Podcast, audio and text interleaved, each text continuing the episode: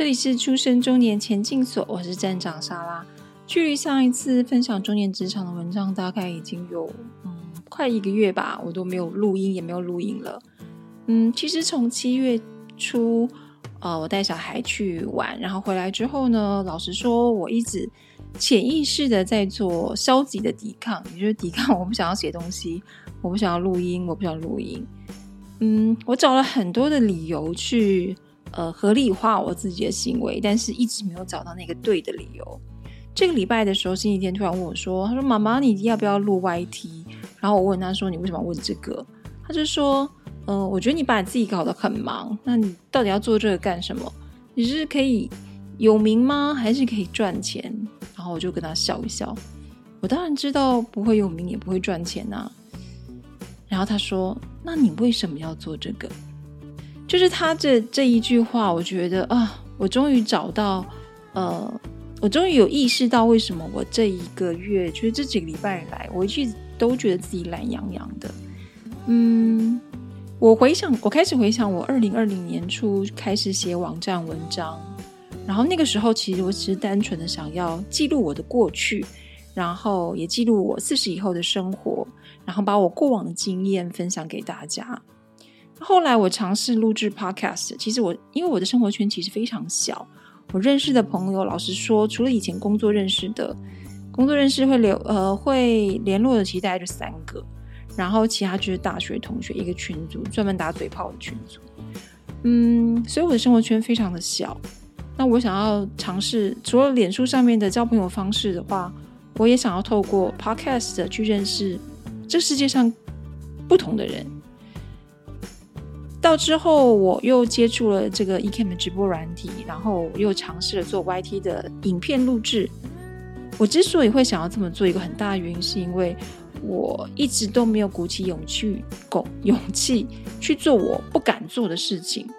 所以，我从网站文章，然后到 Podcast 节目，到 YT 频道，其实我一直在做的这些事情的主要原因，都是因为我自己，我想要改变我自己，我想要。为自己做些什么？可是我忽我其实我忽略了一件事情，这件事情就是，呃，年轻时候的我，甚至我想到现在的我，可能都会有一个问题，就是我做什么事情都太用力了。就是现在很流行讲一句话叫“过度努力”，就是努力过度。就是当我们这么过度努力的时候，而且我们又没有修炼到有一个层级，就是说我们只。问付出，就只问努力不求收获。我们没有到那个层级，所以也就是当我们过度努力付出的时候，我们总是我自己的心里总是希望说，我可不可以得到一些什么东西？我可不可以得到呃网友的喜欢，或者是朋友的赞赏，或是得到从大家身上得到些什么？可是我自己心里。很清楚哦，都四十几岁，我自己心里很清楚啊。你要从别人身上得到些什么东西，那些都是我觉得都是可遇不可求的，而且那也不是理所当然的事情，并不是你付出了什么，别人就一定要给你什么。所以当星期天问我这句话说“你做这些要干嘛”的时候，我突然回想到，我其实做这些所有的事情，一开始其实都只是因为我想要做这些事情，为了我自己。只是说，可能在过度努力、过度用力的这个状态之下，我的那个嗯，想要得到些什么，那个心境可能又把我慢慢的带歪了，所以导致我这几个礼拜，我觉得我自己都有一点有气无力的。刚好刚好前几天就是跟星期天聊完的时候，有个朋友跟一个朋友聊天，然后他也是说他自己写着写着呢，他就撞墙了，就是鬼打墙，不知道该写什么，写出来的东西没有灵魂。我觉得这个都是内容创作者其实很容易遇到的问题。也就是说，因为我们都真的是从自己的内心掏心掏肺把东西写出来之后，当我们掏空了自己所有一切之后，真的需要有一些时间好好的静下心来。静下心来，除了慢慢的沉淀，再吸收些东西以外，也要好好的去记起你当初做这些事情所有的初衷。嗯，我觉得还好，就是我女儿提醒了我这件事情，也就是说，我做这些事情一开始，不管是网站、Podcast 跟 YT，都是给我自己一个，嗯，应该说给我自己一个目标，也希望，呃，另外一个就是可以给大家一个示范，就是说像我这样子这么默默无名，或者是说这么平淡无奇的人，我也都会有想要改变的勇气跟决心，所以我也是会希望，如果。看到这影片或者听到节目的你，其实有一些改变的小小种子已经在你心里面的话，我会希望你可以让它慢慢发芽出来。嗯，那这一礼拜呢，应该不是这个礼拜，应该说这一集节目呢，其实我要分享的是，也一样是我在跟 Brian 聊天当中，我观察到他们的中年职场现象。那其实我觉得，不管是内容创作者，像我们这样的 SOHO，呃，或者 Freelancer。或者是像在他们在职场上班的上班族一样，就算他们做到了某一个阶级，也就是说他们可能都是主管了，他们内心也有很多抱怨跟困扰，甚至有很多事情，他们其实没有办法跟下辈的人说，他们只能在他们自己的心里面慢慢的骂脏话而已。但是我后来在跟 Brand 的聊天过程当中，我就会发现，其实。我们有时候很多的困境，除了是生活现实所逼迫以外，还有一个很大的原因，其实是因为自己。所以，不管你是内容创作者，还是你是中年职场的上班族朋友，都会希望你们在一个礼拜当中找一个时间点，静下心来，好好想想你目前可能遇到的困题、困难，或者是说呃困境，好好想想到底应该要怎么解决。或者是好好想想这些问题到底是怎么造成的。那今天我们就来听听我的这篇文章分享吧。这篇文章分享呢，名字叫做《中年主管职场总是卡卡》，其实工作的停滞不前是因为你的心甘情愿。文章的名称其实有点长，嗯，那现在开始喽。最近布莱恩看我谈公谈论公事的时间明显少了许多。除了他对工作内容已经游刃有余以外，也明白了目前的公司文化就是那么一回事，自然也知道如何应应了。加上今年也得努力准备硕士论文及口试，布莱恩的生活就只有一个忙字可以形容。布莱恩进入公司新的事业体已经一年多，新商业模式的建构与挑战也是前所未有的，毕竟这是一个全新的市场。当然也就没有所谓的潜力可以依循，凡事就是边走边看，边看边解决吧。去年底，布莱恩透过陌生开发，竟也让他为公司成功缔结到一家一家相当值得合作的外商企业。双方的合作模式若能真正落实下来，可以让公司长时间带进相当不错的稳定收入。一档大型专案走下来，需要公司内部许多单位的配合。这种跨部门的合作，也是最能验证一家公司的组织文化及行事风格。几场会议下来，研发单位常常以商品机密、资源不足的借口表示无能为力；生产单位则常以破坏生产流程表示恕难办理；营运单位则锱铢必较客户的每一项合作要求。回到家里的布兰放下电话，无奈着对着我笑说。要让客户付钱，还得配合公司要求，真的是一门很深的学问。透过和布兰好几回的聊天，我脑中逐渐有了比较清晰的画面。会议室中有来自各部门的主管和执行窗口，年轻一点的也约莫到了三十五岁左右。一群中年上班族，有的直白，有的委婉，各自展开内部的攻防战。所有人都为所属的部门利益努力着。而客户的需求则被抛到了脑后，像一坨泥烂的白纸，命中红心的咻掉进了垃圾桶。我满是不解的发出了疑问：明明看起来是不错的生意啊，为什么公司好像不是很积极？布莱恩叹了一口气，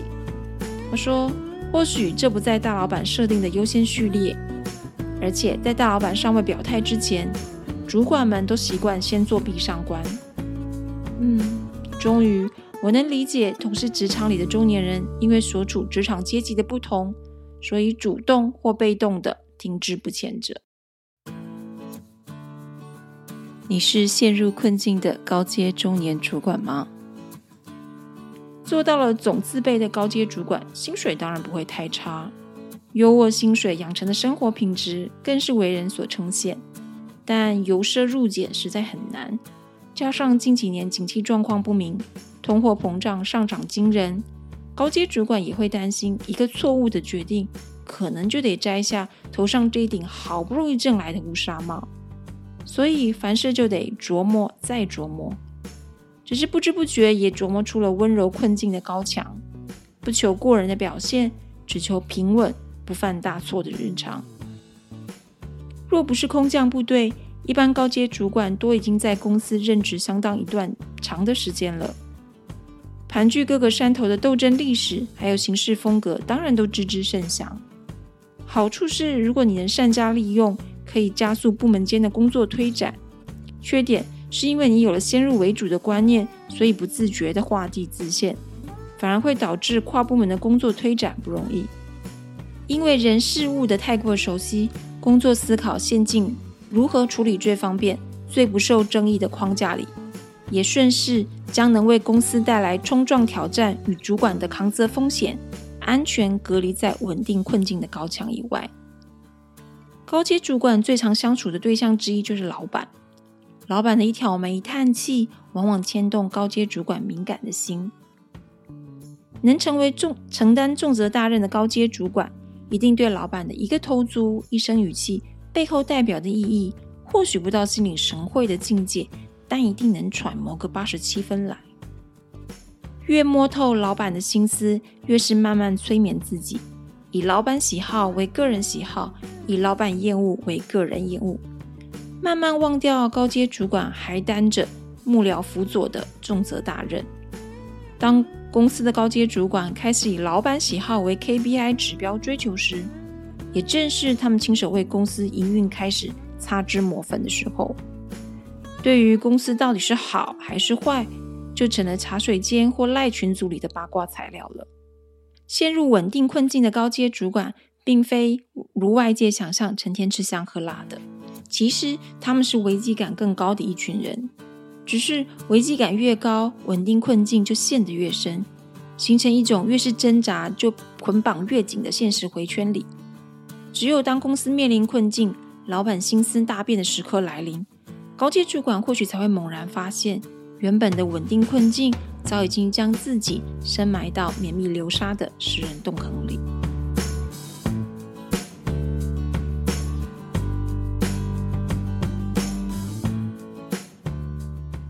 你是求上不得、求下不甘的中阶中年主管吗？公司的高阶及中阶主管多是草创初期加入公司的，随着公司规模逐渐扩大，大家也都有了升官加薪的奖励。但这也不是人人都有奖。眼看着前后期进入公司的同事都晋升成了高阶主管，未获青睐的难免起了不舒服的感觉。一旦情绪不能排解，愤世嫉俗的表现，往往就外显在工作表现上。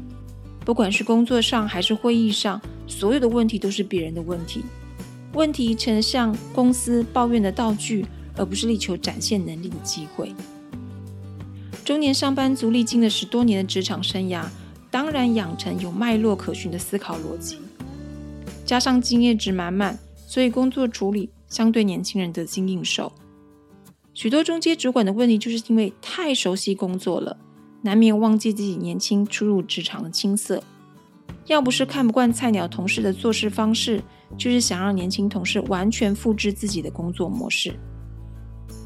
不知不觉，成了连自己年轻时也讨厌的的那一种倚老卖老的家伙，更是年轻同事嘴里那个不求上进、只想一招半式闯江湖的那种主管。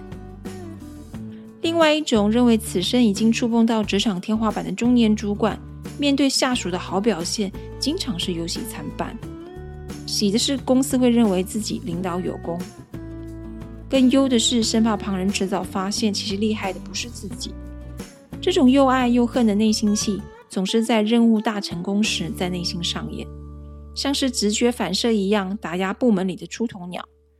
尽管尽力维持表面上的雍容大度。但早已被旁人看出过度的患得患失。其实公司这些努力求上不可得，但要割舍工作又不甘的中阶主管们，随着工作与生活压力的层层加叠，多数忘了过往升官加薪的那一刻，因为曾经被肯定所许下的雄心壮志，取而代之的只剩下口是心非的随遇而安就好。只是这样带着无奈的消极抵抗，不可避免的让自己成为公司眼中食之无味、弃之又可惜的积乐主管。最后，志只是基层主管的你，我们该庆幸自己只是多年职场中的基层小主管吗？当跨越中年的那道门槛，看见高阶主管深陷稳定困境的危机四伏，感受中阶主管求上位不得的抑郁感叹，依然还是基层小主管的我们，相信也从一开始的惶惶不安，到后来的豁然开朗，因为在同样职位好多年的你。也应该认定职场的前景已经尘埃落定。我们都明白，四十以后的职场惊喜难求，所以把更多的生活重心转到自己跟家庭，期待在中年下半场找到自己人生的另一种风景。当我们把心思转为副业的经营与学习，其实平日的上班就成了不需要伤神耗脑的日常。这样的理解更能降低工作中恼人的干扰，让我们尽力完成手上的工作，努力为未来学习。请记得，当一天上班族就做好一天的事情。当然，或许早过四十关卡的你，在职场上仍然不想放弃，只是苦无机会的降临。那么，请持续专注在工作上的付出，继续累积专业的能力。学习是职场人生最值得经历的等待，因为转变的契机一定会在对的时间悄悄找上你。如果你是大公司大主管，会和现在的他们有什么不一样吗？在布莱恩呼呼大睡前，我抛出了一个非常假设性的问题。静默几秒钟后，黑夜中的布莱恩缓缓吐出几句这几年的重返职场感言。应该会有更大的危机感吧？毕竟我们创业过，感受过公司没有永远的稳定，一夕之间可能崩盘，人生也可以从有到无。所以公司经营永远都有提前准备的急迫。不过既然现在没有经营公司，我就好好经营自己吧。此刻我终于明白，那些过往创业的点点滴滴，都已经成为布莱恩中年下半场。职场生涯中一股最强而有力的坚持。亲爱的朋友，在你明天睁开双眼，感受世界继续转动的同时，不管是在职场哪个位阶的你，想要职场人生不卡卡，今天就是你必须决定改变的开始。